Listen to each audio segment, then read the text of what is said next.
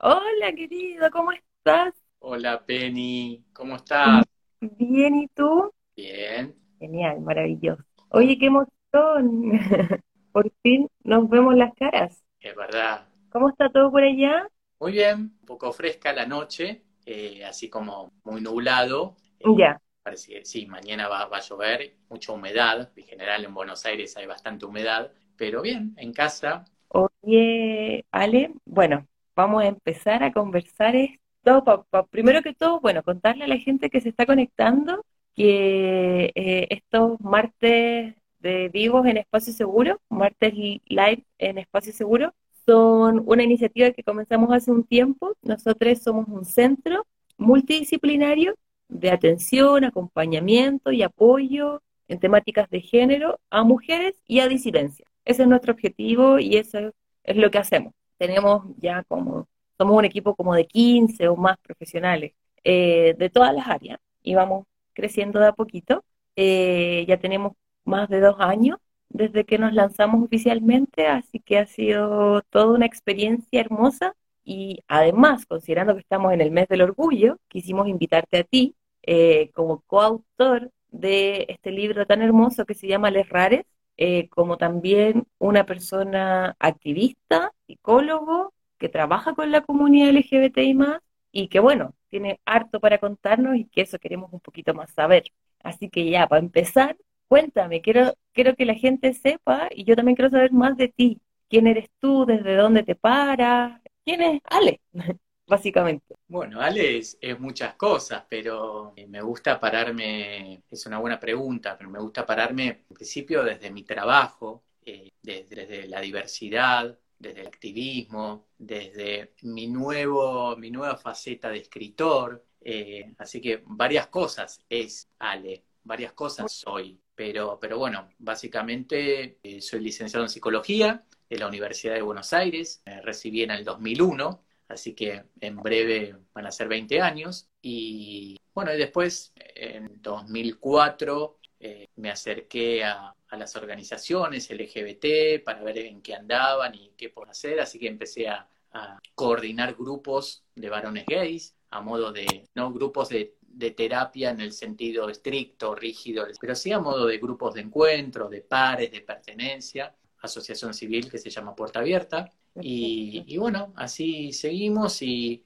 en el 2018 lanzamos junto a Verónica Dema, que es periodista, así que fue interesante también esa dupla, ¿no? De un psicólogo y una periodista, eh, Les Rares, que es de la editorial Milena Cacerola. Así que bueno, y, y parándome, siguiendo tu, tu, pregunta, desde el lado del activismo, de LGBTIQ, por eso, como decías, estábamos en el mes del orgullo, que mucha gente no sabe, ¿no? Entonces está bueno también informar o explicar, contar algo, eh, que el 28 en realidad es el Día Internacional del Orgullo Gay LGBTIQ más, y bueno, que en este tiempo nos agarran en la pandemia, y, pero no dejamos de estar acá, ¿no? Virtualmente, apoyando, conversando sobre estos temas, visibilizando nuestros colores, así que un poco de todo eso. Genial. Oye, Cuéntame entonces un poquito más de este libro, que es un poco lo que nos, lo que nos unió en principio, lo que nos convoca hoy día también. ¿Cómo surge? Porque, claro, yo tengo el antecedente de Boquitas Pintadas, del blog, pero si, si nos pudieseis contar un poco más para que la gente supiera también toda esta historia que es tan bonita, además. Bueno, sabes que en el 2010 en Argentina se aprobó una ley bisagra, hay un antes y un después como, como país, como sociedad, fue el décimo país del mundo, eh, donde se aprobó la ley de matrimonio igualitario. Entonces, en la previa, fines de 2009, se acerca Vero Dema a eh, contarnos esta idea, este proyecto de hacer un blog eh, sobre diversidad sexual en un diario muy importante en Argentina, que es La Nación.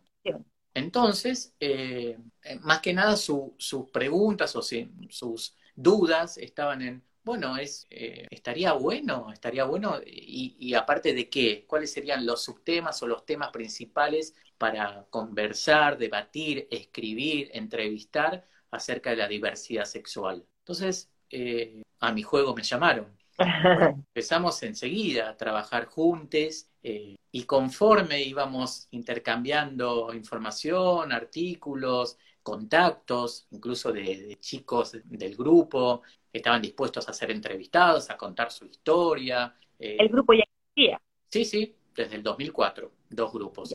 Y em, entonces, bueno, ahí empezamos a ver los temas, es interesante los subtemas, porque al principio era mucho la salida del closet, ¿no? La salida del placar cómo le conté a mis padres que era gay. Y después, conforme pasaron los años, o sea, en el 2010 se abrió el blog, fue como una explosión mediática, muchos, muchos comentarios en épocas donde eh, había mucha visibilidad en, la página oficial del diario. Entonces, no sé, llegaron a comentar 700 personas en un post, muchísimas.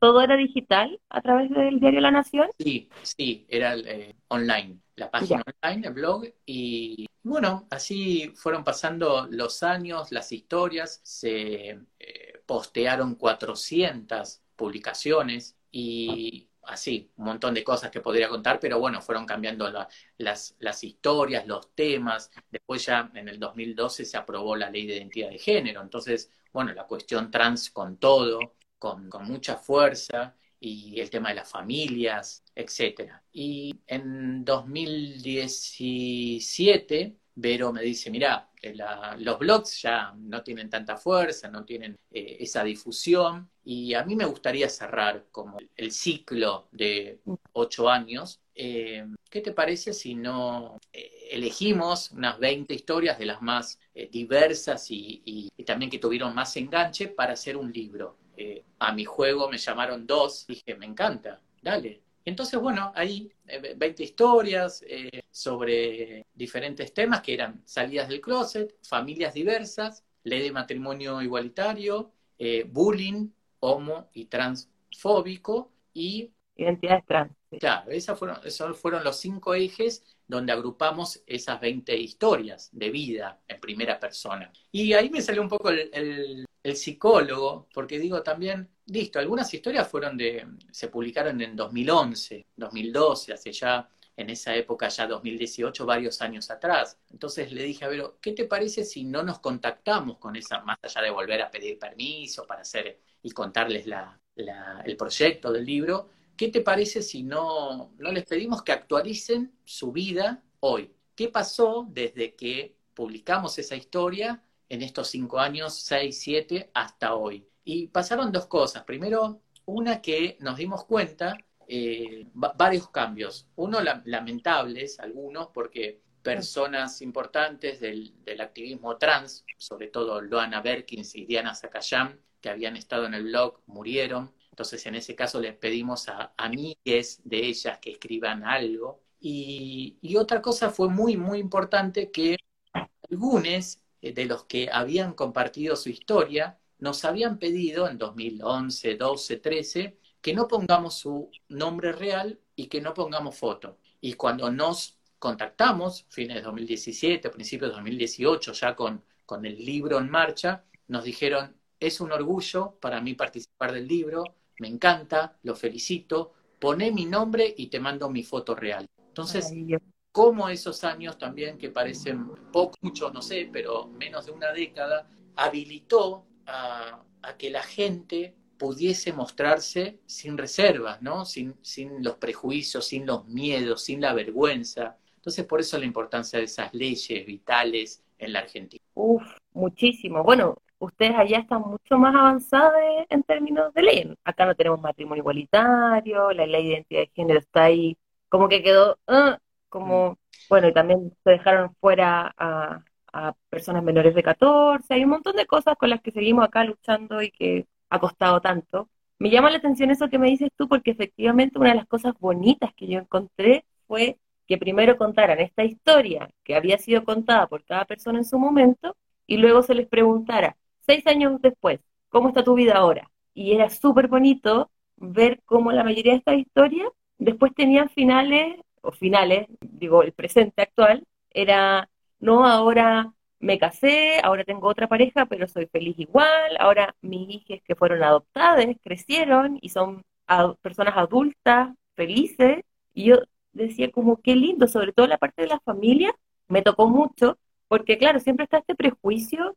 y esta idea tan errónea que tiene la gente que las personas LGBTI más no, no van a ser como las familias homoparentales o marentales, no van a poder criar hijos de la misma manera, igual o mejor, eh, y, que, y, tantas otras cosas asociadas a eso, ¿no? Como tantas creencias. Y acá ver en carne propia que eso sí, como con ejemplo, mira, mi hijo ahora está feliz, es un adulto, eh, que, que vive una vida plena, cómo esas historias y esos testimonios se pueden llevar a otros espacios, me parece tan importante. No, o, también cuestiones tristes, pero que tienen que ver más allá de la identidad de género o la orientación sexual, ¿no? Como separaciones o, cuestiones sí específicamente que tienen que ver con el bullying, ¿no? Que alguien ya no esté, ¿no? Que tuvo un, final triste. Y que parte con un final triste de este libro. Claro, bueno, eso, eso no fue adrede, digamos, pero después nos dimos cuenta, cuando nos empezaron a, cuando empieza en realidad la movida del libro, ¿no? Cuando empiezan los, los comentarios de los lectores, ¿no? Y, eso nos llamaba la atención, a mí yo dije, ay, no, hice todo mal, ¿no? Como del lado de, estoy llorando, ¿vale? Estoy llorando, estamos, estamos llorando, nos mandaban, no sé, una pareja de lesbianas, de chicas, estamos juntas, estamos llorando las dos, eh, partiendo de esa cosa también, o me tuve que detener, no pude seguir leyendo. Y después lo retomaron después de un tiempo, ¿no? La lectura. Y, nada, y después viendo esto de, otros finales como, como la vida, buenos, lindos, malos, eh, esa chica bisexual que contaba, bueno, de, de la mujer que hablaba, que era mi novia, ahora es mi esposa. Entonces, o, esa pareja, la primera pareja de matrimonio igualitario de parejas de extranjeros que se casaron en la Argentina, en Rosario, los paraguayos, eh, que decían, bueno, en ese momento eh, éramos dos, éramos un matrimonio y ahora integramos a un tercero, entonces somos una vieja poliamorosa. Entonces, estas cuestiones también es importante, lo pienso ahora con vos, pero siempre con Vero nuestro norte fue corrernos del juzgar corrernos del prejuicio, decir, bueno, esto existe, no, no decimos si está ni bien ni mal, eh, desde nuestro lugar siempre he celebrado el amor y, la diversidad. Pero digo, hoy, uy, ¿cómo un matrimonio y ahora son tres? ¿Viste? Porque todo esto también se mezcló en, los discursos de la previa, ¿no? De los contrarios al matrimonio igualitario. Ahora se van a quedar con un perro, ¿viste? Con un gato. Entonces, claro, mezclaban todo y esos argumentos en ese momento no, no eran, no ayudaban pero digo, aceptar esas realidades y alojarlas en el libro, visibilizarlas, y como siempre, ¿no? Como con Vero decíamos,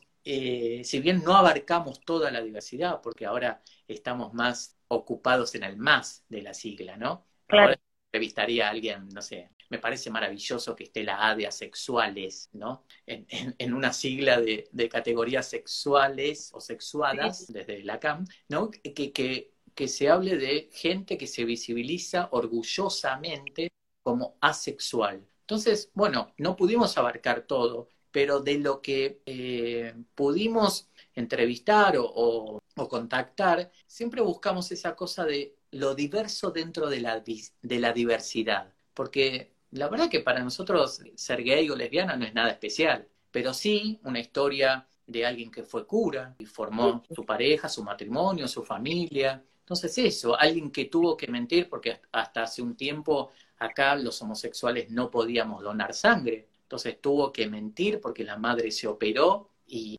no contar la verdad, no se pudo visibilizar porque tenía que donar sangre para su mamá. Entonces esas historias eh, concretas y, singulares, al, decir del psicoanálisis, que, merecían estar en, en un libro, eso. Sí, tiene, mucho sentido lo que tú me dices, porque efectivamente, claro, no son historias cualquiera, se nota que las eligieron con pinzas de alguna manera, como esta historia que retrata, si bien lo que la mayoría de la comunidad LGBTI más ha vivido, en términos de lo, de lo más sencillo, como de, la discriminación, del sentir que, que no eres parte, etcétera, etcétera, pero también hay otras características que le hace, que, que hacen que el libro tenga historias bien particulares, como lo que decís tú del cura, como que hay varias cosas que son bien llamativas. Yo eh, quiero contarle a la gente que este libro tan bonito que ven aquí, efectivamente es eso, tiene muchas historias, yo aquí destaqué cosas, rayé, total, dije mi libro, lo rayo, eh, y está lleno de, experiencias eh, que a veces duelen. Yo también lloré harto en algunos capítulos y, y siento que también yo llevo muchos años escuchando estas historias, eh, otras historias, por supuesto, y aún así nunca deja de tocarte y de dolerte. Y, por eso lo recomiendo tanto, porque creo que, es importante que la gente empiece a conocer esas historias para que también empiecen a sensibilizarse desde otro lugar y que, y que, y que no sea solo la causa y no sea solo nos parece súper justo, eh, hay que luchar por esto, sino sé desde dónde estoy hablando, porque he visto en alguna medida el dolor que se puede llegar a sentir desde la discriminación, desde la exclusión, desde el bullying, etcétera, etcétera, etcétera, ¿no? Quería enganchar con eso. Bueno, ahí están con vos lee porque a mí se me pasa en los comentarios, pero ahí alguien decía como un libro con mucho amor fue escrito y, y eso, como que si, si pudiera pensar en, en, una algo transversal, algo que acompaña las historias, es el amor guion desamor. Entonces, eh, esto que vos decías de yo también lloré, eh, pensando en, nuestro, nuestra profesión barra vocación, que es la psicología, hubo un lugar también de identificación, ¿no? Como que mucha gente, y más allá de su orientación sexual o identidad de género, se, se sintió como en espejo, no pudo no empatizar. ¿no? por ejemplo, con esto que vos decías, ¿no? De la discriminación. Em, me gusta esa palabra que no la uso mucho y me encanta la, sensibilización, ¿no? Desde el primer eje temático es el bullying, ¿no? bullying homo y transfóbico. Ahora, bueno, no se usa más la palabra homofobia, pero sí se habla de odio y me parece bien. Entonces, eh, también para enganchar un poquito del el tema del título, ¿no? Que yo me di cuenta que en las tres primeras historias que le cuento a la gente, que también está la mía. Sí, de eso también quería preguntar. Bueno, después hablamos de eso, pero está ubicada en ese, en ese tema del, bullying, del acoso escolar. Y en las tres, porque ahora te cuento y les cuento, es una muy linda noticia, que ahora va a salir en formato digital el libro. ¡Oh, qué maravilloso! Sí, porque, bueno, en general Milena Cacerola no tenía esa onda, digamos, ¿no? Es como, nos gustan a nosotros, los libros así como, no sé, lindo, ¿no? Formato papel, pero, pero bueno, con todo esto y que me parece que va a continuar, ¿no? La pandemia, lamentablemente, pero bueno, estamos haciendo otras, otras cuestiones, ¿no? Desde lo digital, lo virtual. Y, bueno, me, tocó también, entre otras cosas, algún ratito volver a, leer, ¿viste? A, revisar y a corregir. Siempre hay algo para corregir también, ¿no? Uy, esta coma, no. Nada grave me pareció, pero digamos, no sé, sobre todo mi historia, ¿viste? Que, no sé, alguna parte rara rara, mira, me salió. Y sabes que me di cuenta, en las tres primeras historias estaba el significante, diría Lacan, raro. ya, yo, Ale Viedma, en esa época, ochentas, me sentía como un bicho raro. A Juane, que lamentablemente terminó mal, le decían, eh, no sé, caminás raro. A Guillermina le decían, vos, como sos raro, tenés que ir al lugar donde te corresponde, el tacho de basura. ¿Verdad? compañeros la tiraban al cesto de basura en el aula. Esta cuestión, ¿no? De lo raro también implicaba en los 80, en los 90 y tal vez en, algunas cuestiones actuales también, algo de lo patológico, de lo enfermo, de la locura, de... A mí me enseñaron eso, ¿no? Como del raro, ojo, ojo, cuidado con ese raro o rara, alejate, no te acerques. del raro había que cuidarse. Entonces, crecimos con eso, con esas malas enseñanzas. Porque yo siempre digo, como nostálgicamente, si se puede decir, cómo me hubiese gustado que solo una persona, una digo, ¿eh? en mi vida, mi niñez o mi adolescencia, me hubiera podido decir, eh, Ale, nos enseñaron todo mal, te están enseñando mal, está bueno ser raro. Ser raro quiere decir ser único, ser irrepetible, ser vos, no ser como nadie más. ¿para qué querés ser como los demás? Está bueno que seas raro, está buena la rareza. Entonces, bueno, ese título, ¿no? Les rares y también lenguaje inclusivo eh, para reivindicar, reivindicar un poco la rareza. Estas historias, en realidad, si estos son los raros, yo me identifico con estos rares, con esos 20 que están ahí. Yo quiero seguir siendo raro, me encanta ser raro, pero eso lo puedo decir hoy, desde el lugar donde me paro, donde decías vos, preguntabas, ¿no? desde el lugar de, la singularidad, o, como dice la corriente queer, ¿no? Eh, desde apropiarse de, ese insulto, el puto, el raro, el extraño. Decir, bueno, soy esto y qué, y me encanta. Es que sí, como decís tú, es difícil pensar poder hacer eso cuando uno tiene 12, 10 años, 16 o incluso más, porque también tiene que ver con los caminos que hayamos recorrido y de nuestros entornos, en gran medida de, quienes nos han rodeado. Y, qué importante hubiera sido tener eh, para tantas personas, para ti, para mí, para mucha gente, que alguien nos dijera cuando éramos peques, no hay nada de malo contigo, está bien ser rare o, o no sé, lo que fuera, pero algo. Y eso marca, marca el futuro. Mira, aquí tengo algunos comentarios, dicen por aquí. Hermoso y conmovedor libro, Alejandro. Se nota que hicieron este libro con mucho amor. Y por otro lado, que es un libro imprescindible. Por aquí dicen de nuevo, todos somos rares. Es verdad, este es un libro que yo creo que, que debiésemos tener. Y a propósito de eso te hago esta pregunta. ¿Dónde consigue, conseguimos este libro? Porque bueno, hemos conversado harto al respecto. Sí, todavía es un misterio si alguien sabe de dónde se consigue en Santiago, de Chile, que amo, estoy hablando de vos, yo desde el 2000 viajo a Chile, me encanta, me encanta, yo amo, soy alguien de la América del Sur, me encanta, soy de la patria grande, amo Suramérica, eh, y no sabemos, sabemos que está por ahí, claro, y después está en Valparaíso, que ahí sí sabemos que está en el Blanco, se llama librería, eh, así que bueno, eso y ahí dicen cuando en formato para Kindle. Bueno, próximamente también va a estar. Dice cuánto sale. Todavía no sabemos cuánto va a salir, parece, porque todavía no está. ¿No es cierto? Y según el amigo que me lo regaló, lo compró en una librería, pero que averiguamos que no está. Entonces, sí, en la pedaleo. Que me, que me pareció re interesante porque investigué y llevan a todos lados, de, por lo menos de Santiago, con la bici. Van pedaleando por toda la ciudad repartiendo los libros, viste, el delivery. Y me encantó. Pero bueno, en, en, algún momento iré y lo presentaremos, estaría buenísimo. Y acá en Argentina está en un montón de lugares, eh, muchas librerías, eh, dos cosas. Una, justamente Adriana Sonis, que es una colega brillante, psicoanalista brillante. Eh, cuando lo presentamos en el, la invité para el día de, en la Feria del Libro, justo hace un año junio del año pasado. Eh, fuimos después, como siempre, estas cosas que a mí me encantan, seguramente a vos también. Cafecito, siempre, ¿no? Con... Me decía, Ale, ¿vos te das cuenta lo que está pasando con el libro? Que, bueno, se agotó en la feria del libro, bueno, estuvo desbordado el salón, divino, pero me dice, a cada librería que voy está entre Judith Butler y Simone de Beauvoir.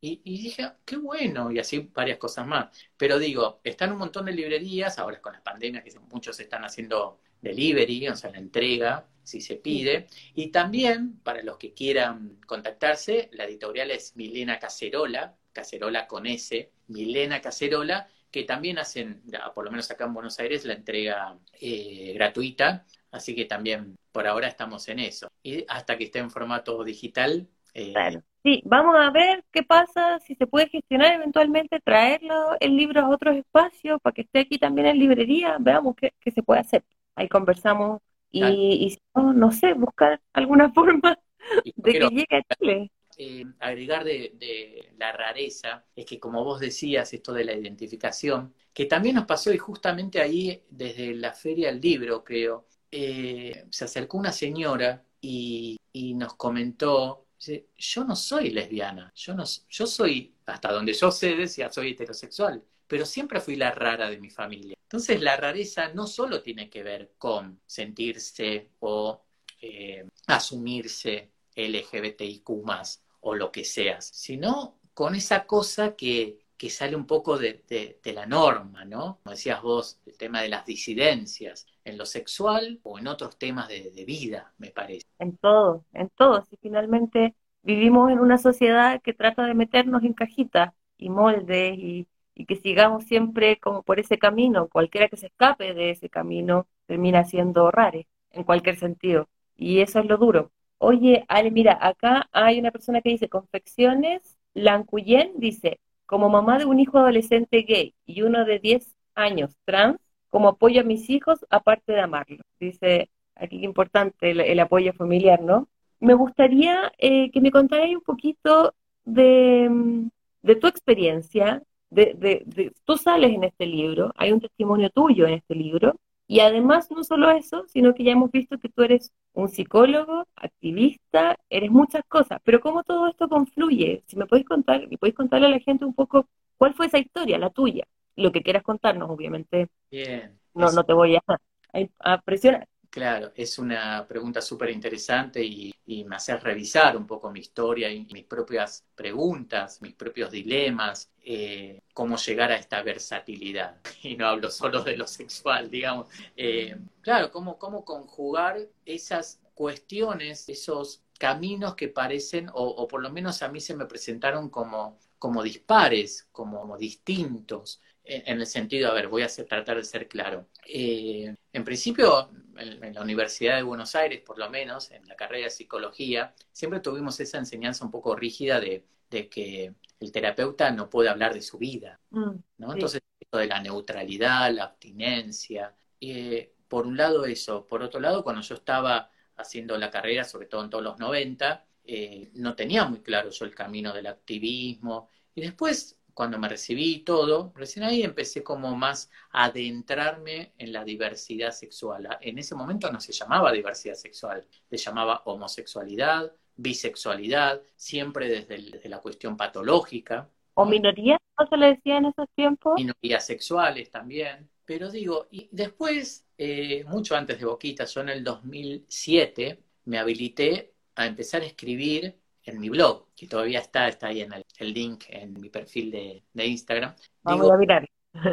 claro, como, no sé, antes, en esos momentos, yo leía muchas cosas, compartía cosas de, cosas de referentes, entrevistas, o también cosas que, de las que me fui nutriendo, como el cine, ¿no? Las películas con temática LGBT, eh, libros, Leo Bersani, los primeros que, leía, ¿no? Entonces, eh, hasta que dije, bueno, voy a empezar a subir mis cosas, eh, las primeras entrevistas y, los temas que a mí me, interesan, familias diversas, te estoy hablando 2006, 2007, ¿no? Siempre al principio tenía mucha inseguridad de, bueno, ¿se entiende? O sea, estoy hablando como muy difícil, ¿cómo, cómo bajar todos esos conceptos eh, más complejos, desde Lacan, por ejemplo, a, eso o, algunas cuestiones de Freud, a, a que la gente lo entienda. Entonces preguntaba a mis amigos, a mis amigues, amigas, incluso colegas, che, ¿te, gusta? ¿Qué te parece? Antes de publicar. Y fue muy lindo ese intercambio, pero algo pasó con una colega, eh, amiga, Andrea, que me dijo, no me dijo si estaba bien, yo decía, bueno, fíjate la redacción, qué sé yo. Me dijo, yo no sabía en realidad si el que escribía era un psicólogo o un militante, un activista gay o un psicólogo. Como que, viste, como que onda, mm, algo me, molestó. Y como, como psicólogo y también como paciente que soy, digo, ¿por qué me molesta esto? Porque si hay algo que me molesta, tengo que revisarlo. Y era esto, ¿no? Como, como me encantó esa pregunta después con, con, la distancia, de decir, bueno, tal vez en vez de ser una cosa u otra, tendría que amigar estas cuestiones. Y, por eso digo, no, no fue tan consciente de, bueno, voy a hacer esto, esto y, me voy a dedicar a la diversidad sexual siendo así. Se fue dando, o no, me gusta la frase se fue dando, porque si no uno lo deja como, ay, el universo, no, fui armando, lo fui construyendo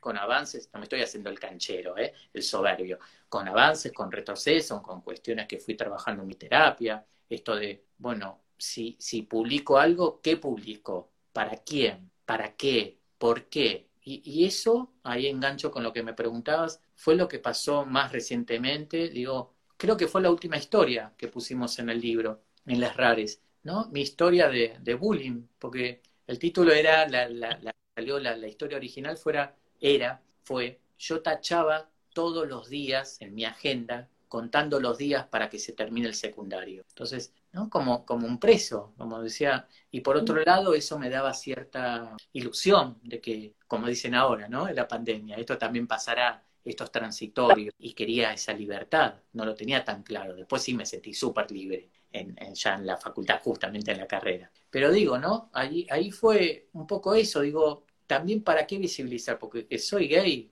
eh, digo, porque mucha gente también cuestiona eso. Para mí no es algo privado, porque la heterosexualidad no es privada. Entonces la orientación sexual de alguien no me parece que tenga que destinarse a lo privado. Sí lo que cada uno haga en la cama con su partener. Eso me parece íntimo, pero no desde el lugar donde uno se para desde la orientación sexual o la identidad de género. Entonces me costó más por ahí abrir otras cosas, porque eso, si bien yo nunca dije o cuando escribía, que eso también me parece importante aclarar, ¿no? Cuando me dicen que también estaría bueno preguntártelo a vos, porque seguramente te debe llegar algo de eso, ¿no? Como si alguien es gay, es lesbiana, eh, es absolutamente necesario que el terapeuta sea LGBT. Mm. Entonces yo contestaba, yo decía, no, pero sí me parece que está bueno tener bien clara, bien claro qué posición tiene respecto a la diversidad sexual.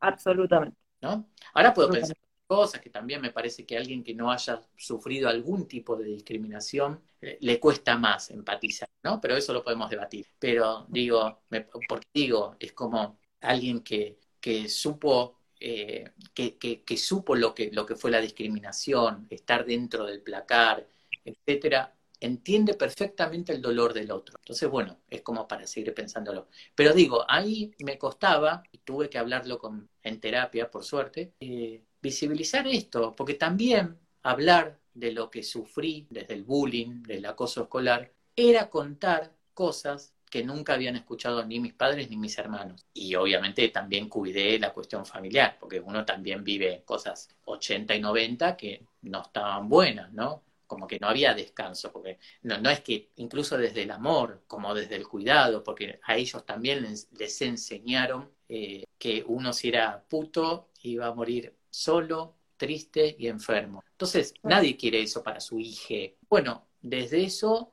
también cuidarlos a ellos y, cosas que sí quedaron en mi privacidad. Pero digo, yo no sé, a vos también te debe pasar, pero es muy dolorosa la noticia cuando un pibe se suicida. Y pasó algo, yo estuve muy, muy eh, en contacto, muy, muy comunicado hasta incluso de alma con, con lo que pasó con, con, creo que ahí hubo el primer caso de, gracias a, gracias al suicidio del el joven chileno, ¿no? La ley de, hubo una ley hace varios años. Eh, entonces, estas cuestiones, ¿no? Como si mi historia sirve para que otros otros no pasen por eso, tratar de decir eso, hablen, digan, pongan palabra. Cuando uno pone palabra, ya algo cambia. Busquen. Ahora es todo más, si se quiere, más fácil porque hay organizaciones, hay centros como el tuyo, donde uno, internet, pum, teléfono, dirección, se acerca. Nadie más puede sentirse solo cuando es parte de una comunidad.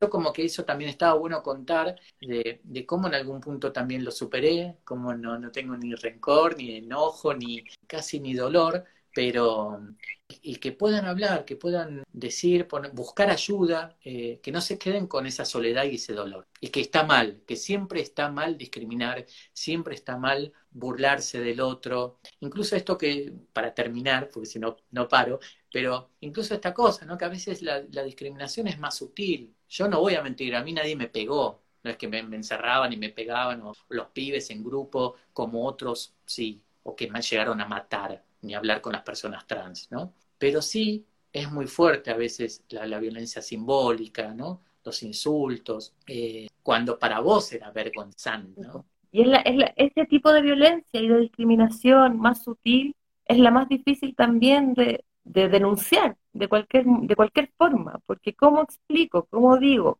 me están haciendo esto cuando, cuando no hay pruebas concretas que yo pueda mostrar? En algún momento quiero denunciar, y denunciar me refiero a, a mis profesores, bueno, sin olvidar que además, al menos acá en Chile, hace un tiempo se hizo un estudio, una encuesta sobre clima escolar, y aparecía que principalmente los profesores y profesoras eran quienes más eh, acoso realizaban a estudiantes LGBT. Entonces, claro, más difícil aún, pero si yo quisiera denunciar en cualquier contexto de mi vida en donde me desenvuelvo, una, un acoso o una violencia que es más sutil, es súper difícil, porque ya es difícil cualquier otro tipo de violencia, me parece que, que y, que en general la gente le baja el perfil además. Ya, pero si solo te dijo esto, si solo te miró feo, si solo no sé qué, y eso es sostenido en el tiempo. Se minimiza. Mira, aquí ah, recién yo me equivoqué y era una pregunta en un comentario el que te estaban haciendo. Dice, como mamá de un hijo adolescente gay y uno de 10 trans, ¿cómo apoyo a mis hijos aparte de amarles? Pues sí, me, parecía que era una pregunta, pero está bien como podría interpretarse,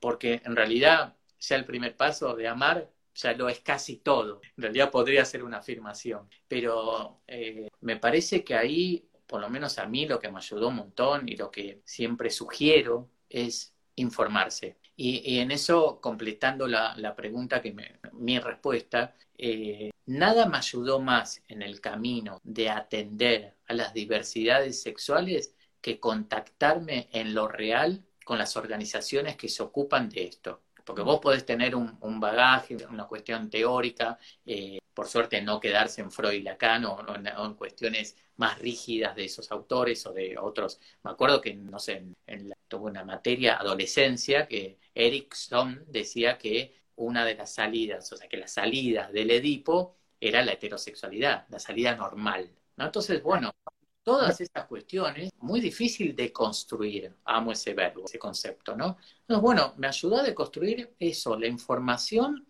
eh, de la gente que está empapada del tema. Por eso muchas veces yo digo, también enganchando con esto de, los terapeutas, ¿no? Eh, ojo, yo creo que tiene que haber una especialización en, diversidad cuando alguien toma como paciente a alguien de la colectiva LGBTI. Porque si no, la vas a pifiar. O sea, algún error vas a cometer. Eh, y si encima vas a un supervisor, que también es un dinosaurio, es difícil. Entonces, bueno, para contestar, siendo conciso, me parece que la información es importante. Siempre tratar de generar eh, más allá de que sean trans o gays, siempre tratar de generar ese diálogo, ¿no? Con, lo, con les hijes. Yo no soy papá, me pongo desde el lugar del sabio ni nada, no soy papá y tampoco quiero serlo. Eh, pero digo, eh, sí, escucho estas historias, me, especializo en familias y, digo, muchas veces un diálogo empieza con una pregunta tan, tan simple y tan compleja. ¿Cómo estás? ¿Cómo te fue hoy, hijo?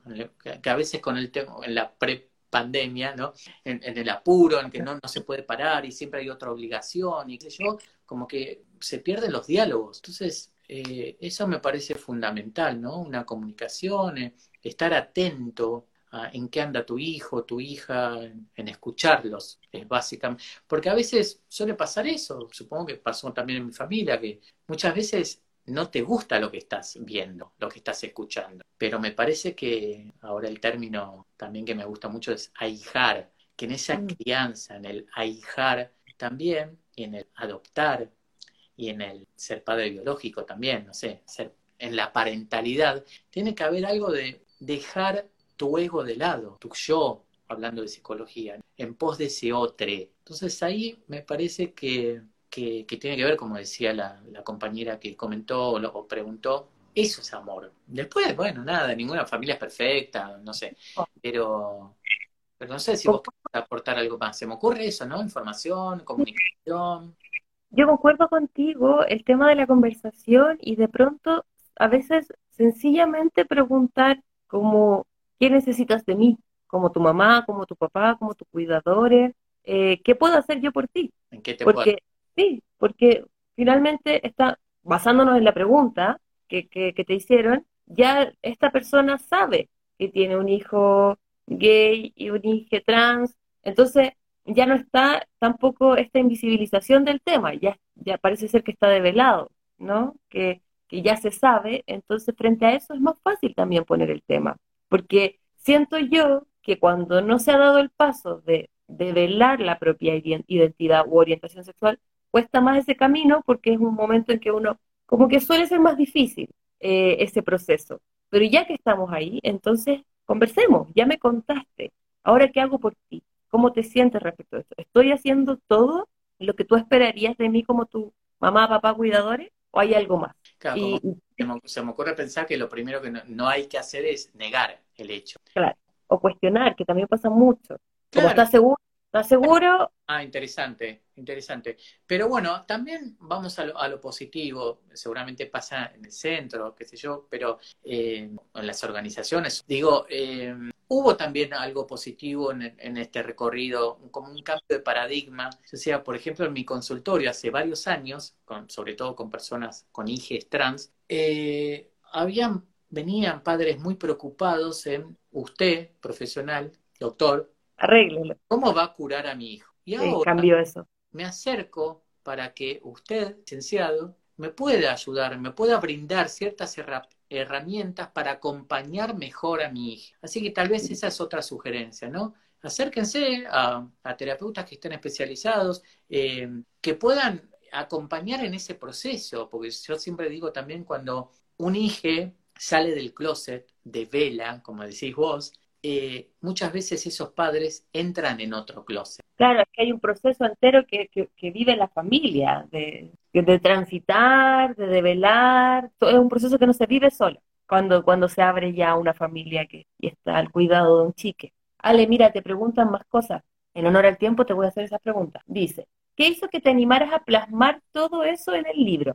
Es un poco lo que hablábamos al principio, pero si puedes resumirlo como para alcanzar a hacer las otras preguntas. Y bueno, eso por ahí es un poco más, más eh, íntimo, pero eh, yo soy tío, así como no soy padre, pero creo que soy un tío bastante presente, o sea, muero, me vuelvo loco por mis sobrinos, y yo no me podía ni puedo imaginarme que mis sobrines sufran bullying. Entonces también un poco ser esa voz de los que ya no están, de los que no pudieron sobrevivir en algún punto, no sé, soy un resiliente, me encanta, y pude, pude seguir en el camino y pude encima capitalizar todo esto eh, donde me llevó la vida o fui yo para hacerlo vocación, para asirme de todo esto. Pero hay gente que no pudo y sobre todo me parece que, hay una, etapa que es la más vulnerable, que es la adolescencia. Entonces, un poco eso, no sé cómo ingenuamente o no, aportar un, un granito de arena para decir esto, chiques, yo también lo pasé, no están solos y somos un montón, y un diálogo con ese niño interior, como te quiero,